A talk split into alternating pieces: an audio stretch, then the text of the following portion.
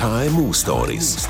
Der Nick Hartmann und die grossen Geschichten der kleinen und mittleren Unternehmen. Ein Podcast vom Swiss Venture Club. Und wir sind schon bei der 26. Folge der KMU Story, ein Podcast vom Swiss Venture Club. Und passend zu der Ferienzeit äh, verreisen wir mit dem Karim Twerebold. Der Karim Twerebold ist äh, in der erste, zweite Urgroßvater, äh, der vierten in der vierten Generation, ne? Das ist korrekt. Bist du der Chef von Twerebold Reisen, von der ganzen Gruppe. Dort drei gehören äh, Bus, dort drei gehören ein Transportunternehmen, dort drei gehört äh, ein Reiseveranstalter, ein Vögeli-Reisen ist dort drin. Oder was man auch noch kennt, ist äh, das Reisebüro Mitteltourgau mit, mit euren Flussschifffahrten. Äh, du bist ein Ferienbub. Ne? Und jetzt, zumindest in der Sommerferien, bist du, bist du um, bist nicht am Rekognoszieren oder am Geniessen. ja, ein Ferienbub. Also ich muss ganz ehrlich sagen, die Faszination fürs Reisen, für Destinationen, die ist natürlich bei mir extrem ausprägt. Das gebe ich offen und ehrlich zu. Was auch noch hilft, ist, dass ich noch zwei Kulturen in mir trage. Oder? Noch als halber Ägypter hat man halt auch also ein bisschen den Drang nach neuen Kulturen, nach neuem Kennenlernen. Also von dem her, ja, Ferienbub können wir mal so stehen lassen. Äh, ich bin im Juli eigentlich gern im Büro da, weil es ist eher so eine etwas ruhigere Zeit, da kann ich Sachen aufschaffen, aber ich gehe bald in die Ferien mit der Familie zusammen. Also ich bin vorletztes Wochenende äh, so ein spezielle Destinationen mal äh, besuchen, die ich schon mal besucht habe, wo mich, wo mich recht fasziniert hat, das ist Montenegro. Äh, also ich komme schon ein bisschen um, aber grundsätzlich bin ich im Juli gern da, ja. Wieso hat dich Montenegro fasziniert? Das Spannende an dieser Destination, also ich finde grundsätzlich, der Balkan hat seinen Reiz. Er ist noch nicht ganz so überlaufen als äh, Destination. Klar, Kroatien ist eine sehr bekannte Reisedestination und Montenegro ist es eben noch nicht. Und äh, ja, ich suche ab und zu eben die Destinationen, die einfach ein bisschen anders sind, wo man vielleicht noch Sachen kann erleben kann, die man an anderen Orten nicht kann erleben kann. Montenegro hat extrem viel zu bieten. Kulinarisch toll, äh, schönes Meer, Kultur, ultrafreundliche Leute, also wirklich. Äh, und Natur steht dann auch äh, sehr, sehr ausprägt, im positiven Sinn. Ist das deine Aufgabe, neue Destinationen zu erkunden als CEO von eurer grossen Gruppe? Also, ich sage es mal so, es ist immer sehr spannend, wenn ich auch äh, Inputs kann geben kann, aber ich habe natürlich tolle Mitarbeiterinnen und Mitarbeiter, die äh, wo ihre Kernaufgabe natürlich ist, unter anderem neue Destinationen zu finden oder eben auch bestehende Destinationen, die wir schon haben, die neu zu erfinden. Ich finde, das ist eben genauso spannend. Ich finde es ich mega cool, du kannst in eine Stadt gehen und du kannst sie kulinarisch erleben und dann kannst du ein halbes Jahr später gehen und du kannst sie kulturell erleben und es ist wieder eine ganz andere Stadt, obwohl es genau die gleiche ist. Und das finde ich eben genauso spannend. Also das eine ist ein Neues finden und das andere Bestehendes neu zu erfinden. Mhm. Hat man denn das nicht alles auch in der Schweiz? Man hat vieles in der Schweiz. Und ich glaube, während der äh, Corona-Zeit, wo, äh, wo das Reisen sehr eingeschränkt war, hat man in der Schweiz extrem vieles entdeckt. Vielleicht auch neu entdeckt. Und das ist auch gut. Ähm, aber ich glaube, ja, ich würde sagen, der Reiz, auch ins Ausland zu gehen, über Grenzen zu gehen, eben vielleicht auch neue Kulturen zu entdecken. Mhm. Also bei mir persönlich ist der Reiz extrem groß und ich glaube bei sehr vielen Schweizerinnen und Schweizer auch. Wie verbringen die Schweizerinnen und Schweizer jetzt diesen Sommer?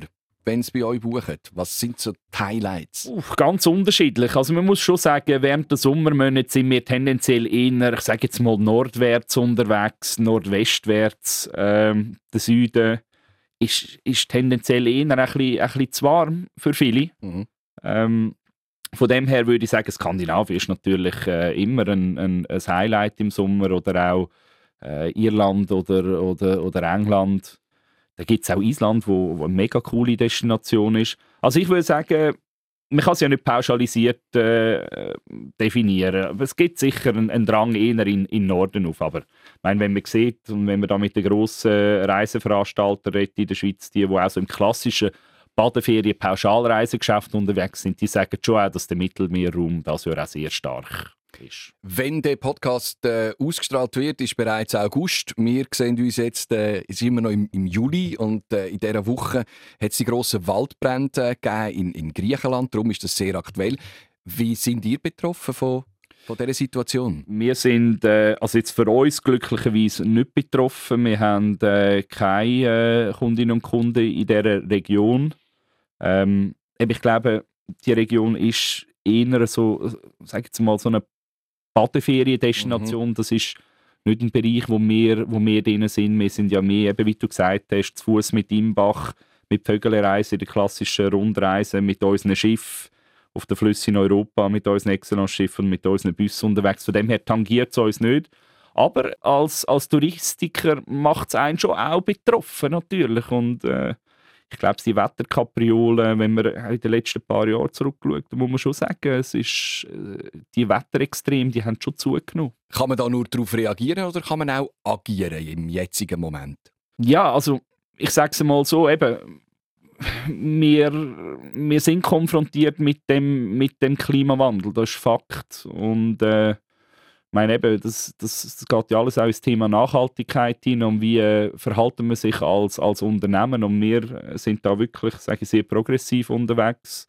Äh, auch wenn ich sehe, was wir für modernste Technologien in unsere Schiffe hineinbauen etc., dann versuche ich als Unternehmer, als verantwortungsvoller Unternehmer, äh, dem Rechnung zu tragen. Ähm, ja, kann man sagen, wir sind das ist ein Tropf auf den heißen Stein, aber ich glaube, jeder muss halt ein bisschen seine Verantwortung wahrnehmen und das tun wir. Also das Thema Nachhaltigkeit, das schreiben wir extrem groß. Ähm, wird jetzt die Werbald allein können das, äh, das ändern? Wahrscheinlich nicht, aber ich glaube, wenn wir nur schon damit schaffen, dass andere auch aktiver in diesem Bereich unterwegs sind, dann äh, ja, hat das vielleicht einen positiven Effekt. Aber wenn so etwas passiert, ja, dann sind wir natürlich betroffen, vor allem auch mit dem Schiff ab und zu. Niedrigwasser ist da ein Thema. Mhm. Ähm, ja, dann müssen wir, können, müssen wir reagieren. Und das ist anspruchsvoll, aber wir können es. Also wir können darauf reagieren. Kann es noch schlimmer werden als in den letzten paar Jahren in der Reisebranche? Ja, schwierige Frage. Ähm, also ich glaube, Fakt ist, es passiert immer mehr. Ähm, und es geht manchmal auch in beide Richtungen, also von der extremen Trockenheit hin auch zu extremen Regensituationen mit Überschwemmungen, wie in Deutschland auch, ich glaube, letztes Jahr der Fall war. Ähm, ich glaube, es ist Realität und wir sehen es alle und, äh, und, und wir müssen alle unseren Beitrag dazu leisten, dass wir da irgendwie die Kurve noch kratzen können. Mhm. Das finde ich extrem wichtig. Mhm. Sind Kundinnen und Kunden unglücklicher? Reklamieren sie mehr auch? Allgemein meinst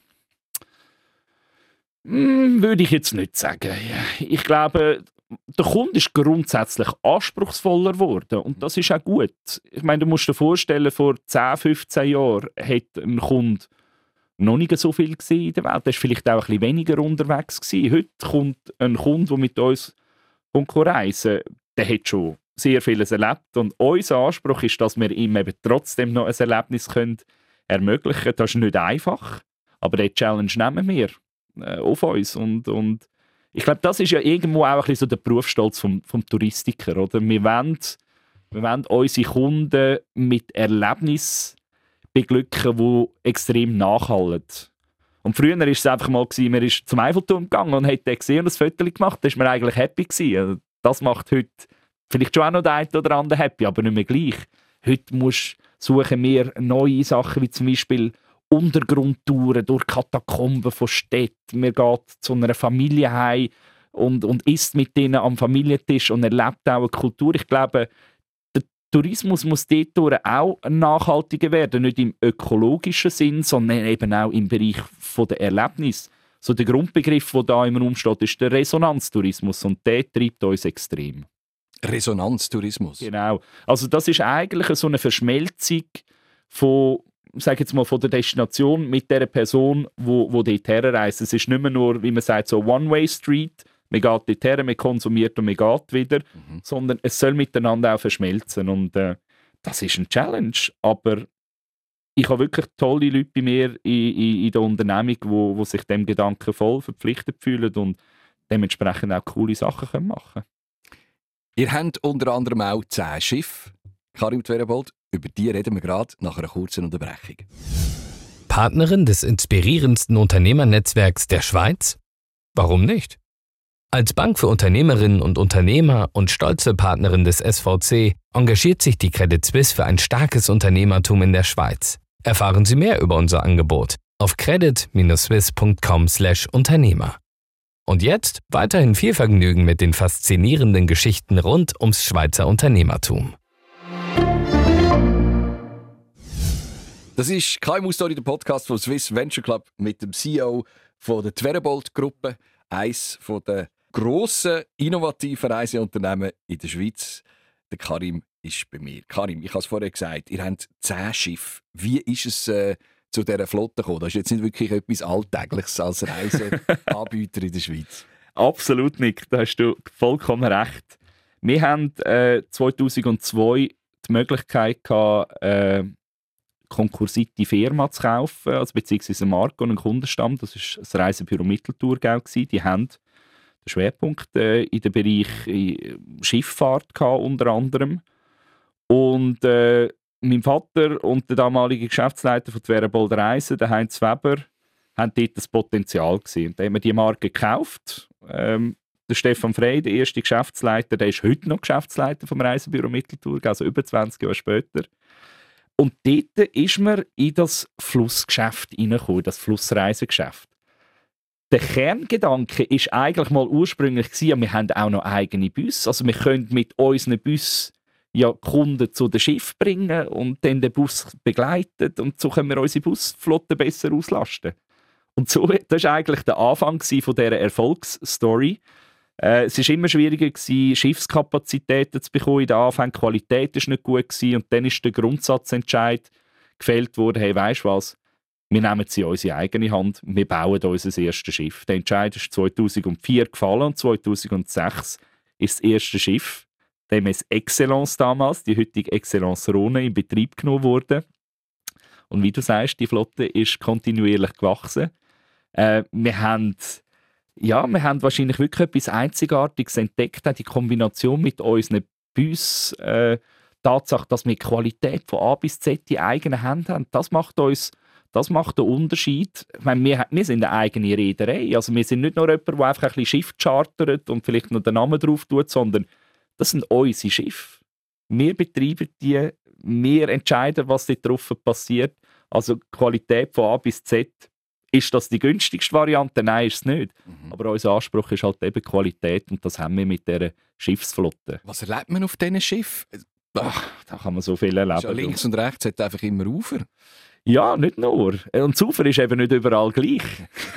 das macht es eben noch spannend. Und das Schöne ist, du bist eben jeden Tag an einem anderen Ort und erlebst äh, eben eine Stadt. Mhm. Und äh, wie ich auch gesagt habe, also ich meine, weißt, ist das etwas für uns jüngeren Männer? Ja, also ich sage ganz ehrlich, ich genieße es, weil es ist totale Entschleunigung. Weißt, du hast keinen Wellengang, das ist mal ein grosser Unterschied zu der Hochsee, wo es ab und zu mal ein bisschen Wellen kann geben kann. Äh, du hast so die Langsamkeit, die an dir vorbeizieht. Weißt, wenn du gestresst bist etc., dann tut das eben auch mal ein bisschen gut. Du, kulinarisch bei uns wirst top verpflegt, also wirklich, wir haben wir haben den Anspruch für uns, die beste Küche auf den Flüssen in Europa zu haben. Das sind alles so Elemente. Und dann das Zweite ist, jetzt bist du in einer Stadt, sagen wir in Köln. Mhm. Ich sage dir ganz ehrlich, früher hat es einfach einen Ausflug am Morgen, dann bist du wieder zurück zum Mittagessen, einen am Nachmittag, am Abend bist du gegessen, ein paar schlafen und das ganze sieben Tage. Den Anspruch, den, den, ist, den haben wir nicht. Also wir haben einen anderen Anspruch.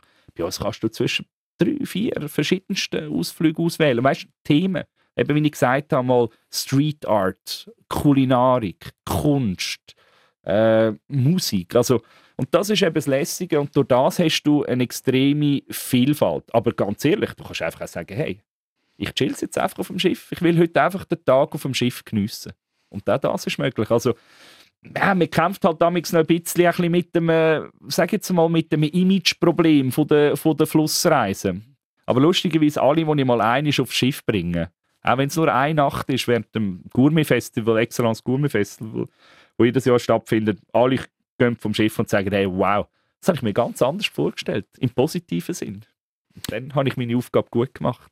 Du hast die Vater vorher erwähnt, 2002, wo er ähm, sich entschieden hat, die konkursierte Reisebüro Mitteltour zu übernehmen und in die, in die Schiffswelt einzusteigen.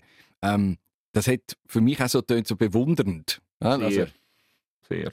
Ja, also, mein Vater ist für mich ein grosses Vorbild. Das ist für mich wirklich ein, ein Vollblutunternehmer und ich habe wirklich das Privileg gehabt, von ihm auch all die Werte mit auf den Weg zu bekommen. Auch von meiner Mutter, äh, wo, wo halt eben auch ein, ein sehr intaktes und gutes Wertesystem hat. Ich, ich habe ich ha meine Eltern und auch meinen Vater extrem bewundert, ja. Ich meine, weißt du, du musst davor... Ja, bitte, ja. Was hast du von der Mutter? Ja, wahrscheinlich mehr auch ein bisschen das Temperament. Oder? Da kommt natürlich auch, also nicht im negativen Sinn, sondern halt eben auch Emotionen. Und ich finde, Emotionen sind etwas sehr Wichtiges und Positives. Man muss auch Emotionen auch können, können, können zeigen. Das habe ich sicher von ihr. Auch die Menschenkenntnis sie ist extrem, sie hat unglaublich feine Klingen, wenn es darum geht, äh, Menschen auch ein bisschen zu beurteilen, ein bisschen zu lesen. Das habe ich sicher von ihr. Wann rastest du denn aus? Ja, also ausrasten, da braucht es bei mir extrem viel. Also, bei Unehrlichkeit, das mag ich gar nicht verleiden. Politik innerhalb von der Unternehmung, da, da kann man mich auf Palme, mhm. auf Palme bringen, weil das, das bringt nichts. Eine Unternehmung muss ohne Politik können funktionieren.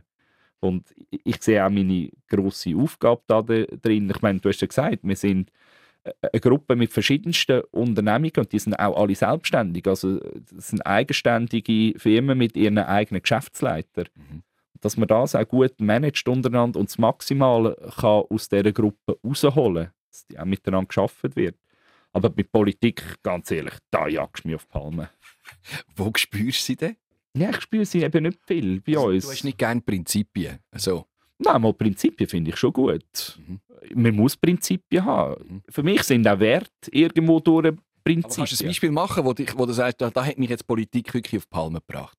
mir geht es darum, eben, dass man miteinander schafft und nicht gegeneinander schafft. Und das hört man halt die anderen Unternehmungen, auch wenn es gross werden, dass dann eben Politik, aber bei der Politik, da, da kannst mich, die kann man mich auch auf die Palme bringen. Ich meine, ich bin acht Jahre lang oder sieben Jahre lang äh, Einwohnerrat im Baden, mhm. äh, also äh, Legislativpolitiker. ja, dort hat es mich ab und zu schon auch ein bisschen auf die Palme aufgejagt, weil ich einfach gemerkt habe, es geht teilweise auch wie eine Pfirsche. Mhm. Oder da wird zu viel diskutiert und ich bin halt ein Unternehmer, es, mu es muss etwas laufen. Oder da, da kann man mich auch auf die Palme bringen. Jetzt haben wir schnell eine Abkürzung genommen oder schnell ja. einen Umweg gemacht. Komm, wir gehen zurück zu deinem Vater. Ja. Du hast äh, von den Werten geredet. Was ja. für Werte sind denn das? Bodenständigkeit, Ehrlichkeit, Fairness, ganz wichtig. Eigenständigkeit und Unabhängigkeit. Das sind so Sachen, wo, wo mich extrem treiben und wo ich auch finde, die sind extrem wichtig in einer Unternehmenskultur. Und, und ich lebe sehr stark nach diesen Prinzipien. Ich lebe das auch vor und, und ich denke, meine Mitarbeitenden, die, die spüren das auch. Also ich meine, weißt wir leben nicht über unseren Verhältnis. Wir sind halt, wir sind ein bodenständiger KMU, ein Familien-KMU und ich glaube, das bringt halt schon auch extrem viel an einem Werteset mit sich schon mit. Und, äh, und ich lebe aus einer Überzeugung nach dem, nach dem Wertesystem. Mhm. Gut, aber sie sind wohlhabend. Ganz ehrlich, ich sage immer, äh, Banker, die klopfen ja gerne an und äh, das ist auch ihr Job, die müssen auch neue Kunden suchen. Ich sage immer, ich bin kein interessanter Private Banking Kunde. Weil das Vermögen, das wir äh, oder ja, das Vermögen, das wir erarbeiten als Firma, das investieren wir auch gerade wieder in die Firma. Mhm. Ganz wichtiges Prinzip ist das, was die Firma erwirtschaftet, soll der Firma in guten Zeiten für Investitionen zur Verfügung stehen. Eben neue Schiffe, Terminals, die man baut, ins Personal investieren. Und in schlechten Zeiten, und wir haben, weiss Gott, jetzt ein paar schwierige Jahre gehabt, soll es Stabilität geben. Und soll eben auch den Kunden, das ist auch wichtig, eine Stabilität geben und sagen, hey, Firma Twerbold, die Twerbold-Gruppe, die steht da und die, die wird auch noch lange da sein. Von dem her, äh, wohlhabend. Ja, klar, äh, uns geht es als Familie gut, äh, uns fehlt sicher an nichts, aber wir müssen auch nicht übertreiben. Also, äh, ich habe keinen Anspruch, irgendwie, weiß auch nicht, was für einen Fahrzeugpark zu haben und, äh, und in äh, zehn Häuser auf der ganzen Welt verteilt, sondern ich bin eigentlich sehr happy mit dem, was ich kann. 2013 bist du ins Unternehmen gekommen, das ist, das ist zehn Jahre. 2011 habe ich eigentlich den Eintritt gemacht, genau. Ganz andere Pläne gehabt. Nämlich? Ja, ich habe zuerst gedacht, ich gehe noch schnell zwei, drei Jahre ein bisschen noch in einen Konzern arbeiten, in der Industrie also in der, in der Reiseindustrie. Ich hatte einen Vertrag unterschriftsbereit von der Swiss. Die Airline-Industrie hat mich recht fasziniert. Ganz ehrlich, auch heute noch, ich finde das sehr, sehr spannend, auch wenn es ein Herzbusiness ist. Und dann hat der damalige CEO, mein Vater hat sich dort äh, operativ schon ein bisschen zurückgezogen, ist auf mich zugekommen und hat gesagt, hey, komm doch jetzt schon, ich brauche jemanden auf Stufengruppe, der Projekt vorantreibt. Und dann bin ich wirklich so ein bisschen hin und her gerissen gewesen. Es war so ein bisschen im Bruch mit der Idee, die ich hatte. Du bist auch jung noch, oder? Das ist Mitte 20. Ja, ich war ja. 26 gewesen. Und dann habe ich gesagt, okay, also ich habe ein paar Gespräche gehabt. Ähm, lustigerweise weniger mit meinen Eltern schon auch, aber mit zwei, drei sehr guten Freunden. Und äh, habe dann den Entscheid getroffen, dass ich den Schritt jetzt schon mache ins Familienunternehmen. Ich meine, ich habe äh, diverse Praktika im In- und Ausland in verschiedensten Branchen vorgängig gemacht. Ähm, ja, dann bin ich eingestiegen. Und äh, im Nachhinein ist es der, der beste Entscheid, den ich können, können fällen Also, ich de facto, ich meine, seitdem ich 16 bin, habe ich mindestens drei Wochen pro Jahr in irgendeiner Firma geschafft. Also, es ist nicht so, dass ich plötzlich konfrontiert war mit einem, mit einem neuen Umfeld. Aber, äh, aber wie gesagt, mein Plan war einmal ein anderer. Und dann ist es anders rausgekommen. Und ja, mit dem, was nachher gekommen ist, muss ich sagen, Gott sei Dank habe ich den Entscheid so getroffen. Wie 2015 hast du dann den Papi verloren. Habe ich meinen Vater verloren, genau. Ähm, ja, es war ein sehr, sehr prägender Moment. Gewesen. Also das Gute war, mein Vater und ich, wir haben 2013 dann die Nachfolge wirklich angefangen planen. Ich habe gesagt, du, ich bin jetzt da und hoffentlich siehst du auch, dass, dass ich es kann. Weil er hat immer gesagt, du kannst mal kommen, oder? Wenn, wenn du willst, gern, aber nachher schauen wir, ob du es kannst. Weil wir uns immer eigentlich nicht über, über Kunden und Mitarbeiter setzen. Es bringt ja nichts, wenn jemand an der Spitze von einem Unternehmen ist, der es nicht kann. Mhm. Da sind wir uns einig gewesen. Wir haben dann aber gemerkt, es geht. Äh, ich habe mich auch beweisen. Dann hat er gesagt, gut, und jetzt gehen wir in die Nachfolgeplanung hin und dann haben wir die im 15. noch abgeschlossen, bevor er gestorben ist. Und haben uns darauf geeinigt, dass er noch ein paar Jahre äh, das VW-Präsidium noch weitermacht. Ich bin ja dann im 13. Gruppe-CEO geworden.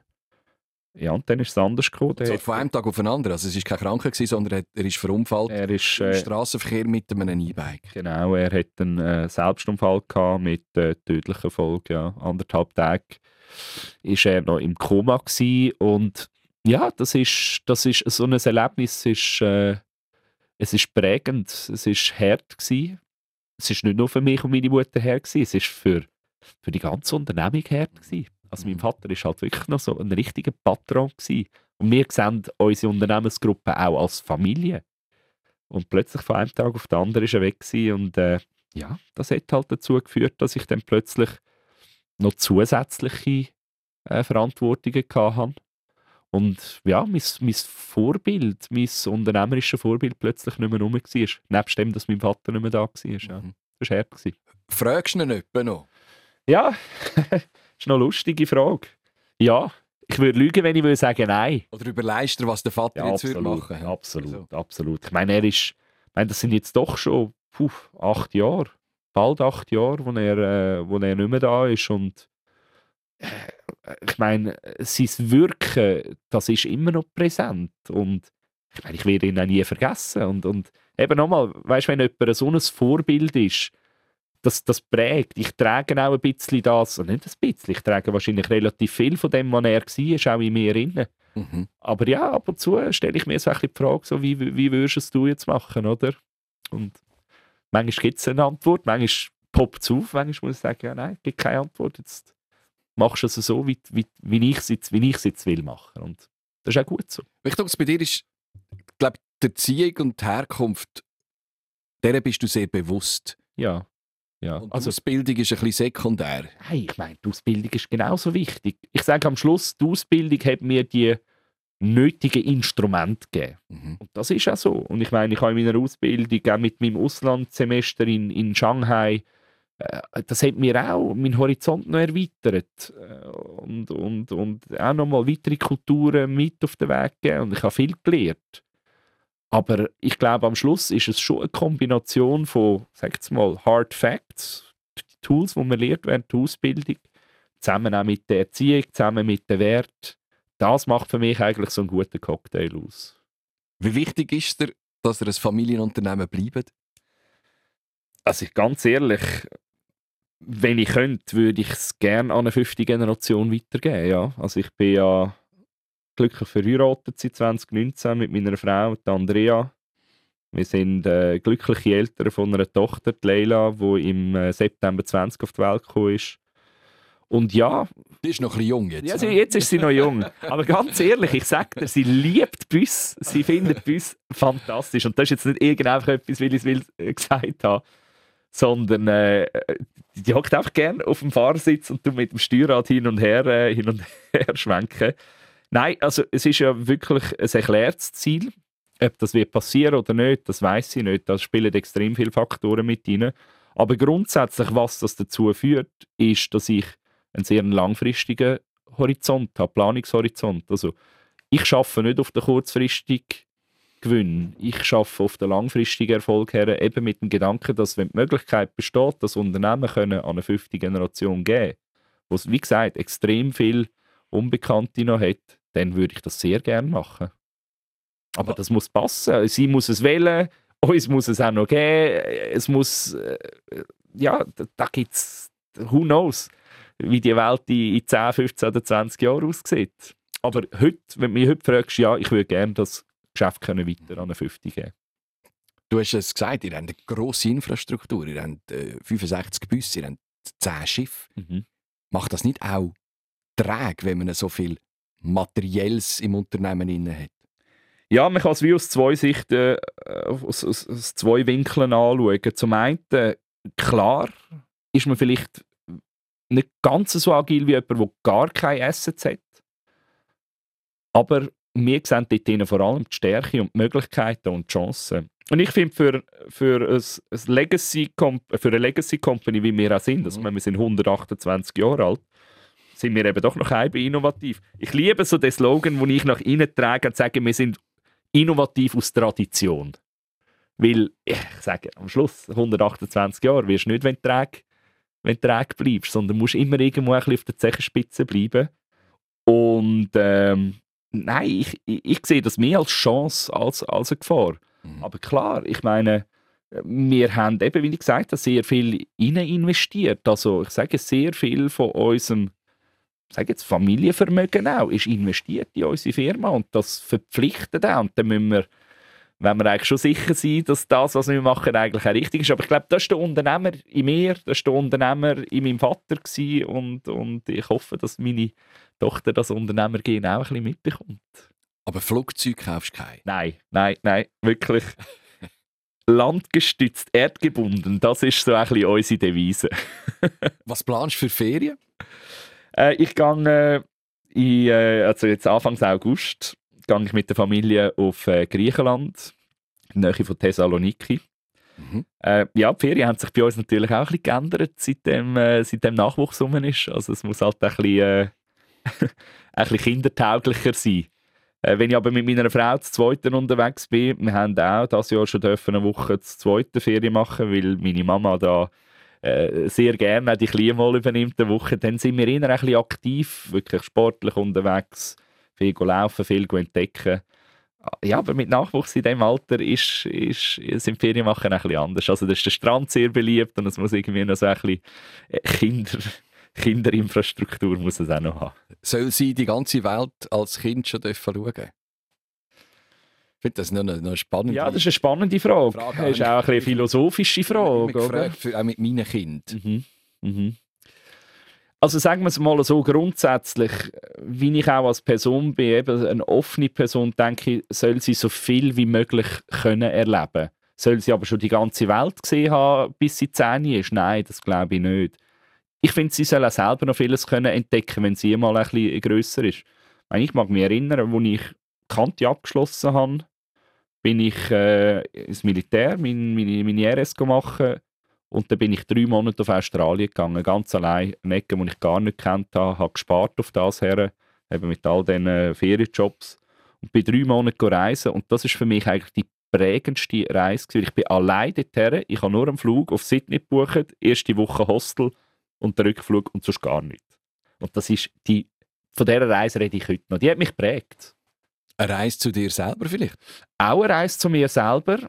Eine Reise aus der Komfortzone. Klar ist jetzt Australien nicht gerade irgendwie, äh, sag jetzt mal, der tiefe Dschungel und es hat die Infrastruktur, aber trotzdem, ich bin allein unterwegs und habe mich auch gezwungen, mit anderen Leuten auch äh, in Kontakt zu treten, die ich nicht kennt habe. Weil ich will ja nicht drei Monate allein, allein unterwegs sein. Und, und genau das ist der Fall. Gewesen. Ich habe so viele coole Leute kennengelernt, zu denen ich heute teils noch Kontakt habe.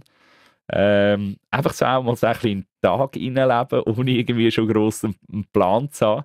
Ich sage, die Zeit, so in dem, dem Zwischenjahr, das ist, das ist wahrscheinlich eine von meiner freisten, äh, von meiner freisten Zeit gewesen, auch, auch, auch mental, weil ich einfach können sein Jetzt nicht, dass ich das bereue, dass ich das heute nicht habe. Ich bin in einer anderen Lebensphase. Aber zu dem Zeitpunkt war es genau das Richtige. Gewesen. Okay, aber tönt schon ein bisschen so, wie du am liebsten eigentlich so würdest leben. Komm. Ja, nein, nein, nein. Also, ich vermisse, ich vermisse die Zeit nicht, wirklich nicht. Es, ist, es ist zum richtigen Zeitpunkt gekommen. Ich bin dann heimgekommen, bin dann noch ein halbes Jahr bei uns im Verkauf arbeiten. Wirklich, dort habe ich das Rüstzeug äh, gelernt von unseren Operations.